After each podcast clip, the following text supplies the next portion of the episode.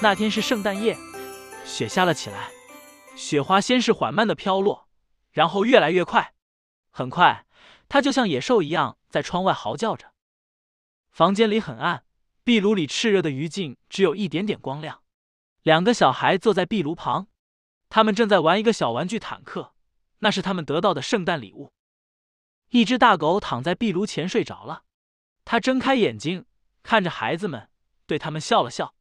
孩子们停下游戏，轻轻搂住他的脖子。公爵，你真是条好狗。其中一个孩子脸上挂着幸福的笑容。我爱你。突然，公爵吓得抬起前爪，耳朵警觉的听着远处传来的奇怪的声音。他开始大声嚎叫，他的叫声充满了整个房间。闭嘴，公爵！一个孩子用愤怒的声音说道。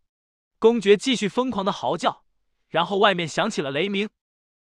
他们三个都跳了起来，看起来有什么可怕的事情要发生了。然后突然，一道神奇的绿光从天而降，覆盖了他们周围的一切。他们看到旁边是一个美妙的白色世界，雨滴开始落在他们的头上。然后又开始下雪了，但这次不仅仅是从天而降的雪花，而是小小的圣诞礼物。孩子们从空气中抓住尽可能多的礼物，礼物。对他们来说永远是不够的，他们太开心了，高兴的眼泪都出来了。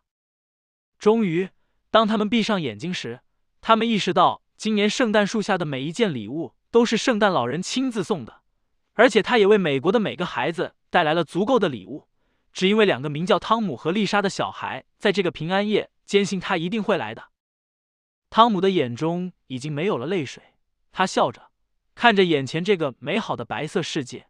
想着圣诞老人所做的一切都只是因为两个孩子如此信任他。你看到了吗，丽莎？他说：“我告诉过你，圣诞老人会来的。”这真是太神奇了。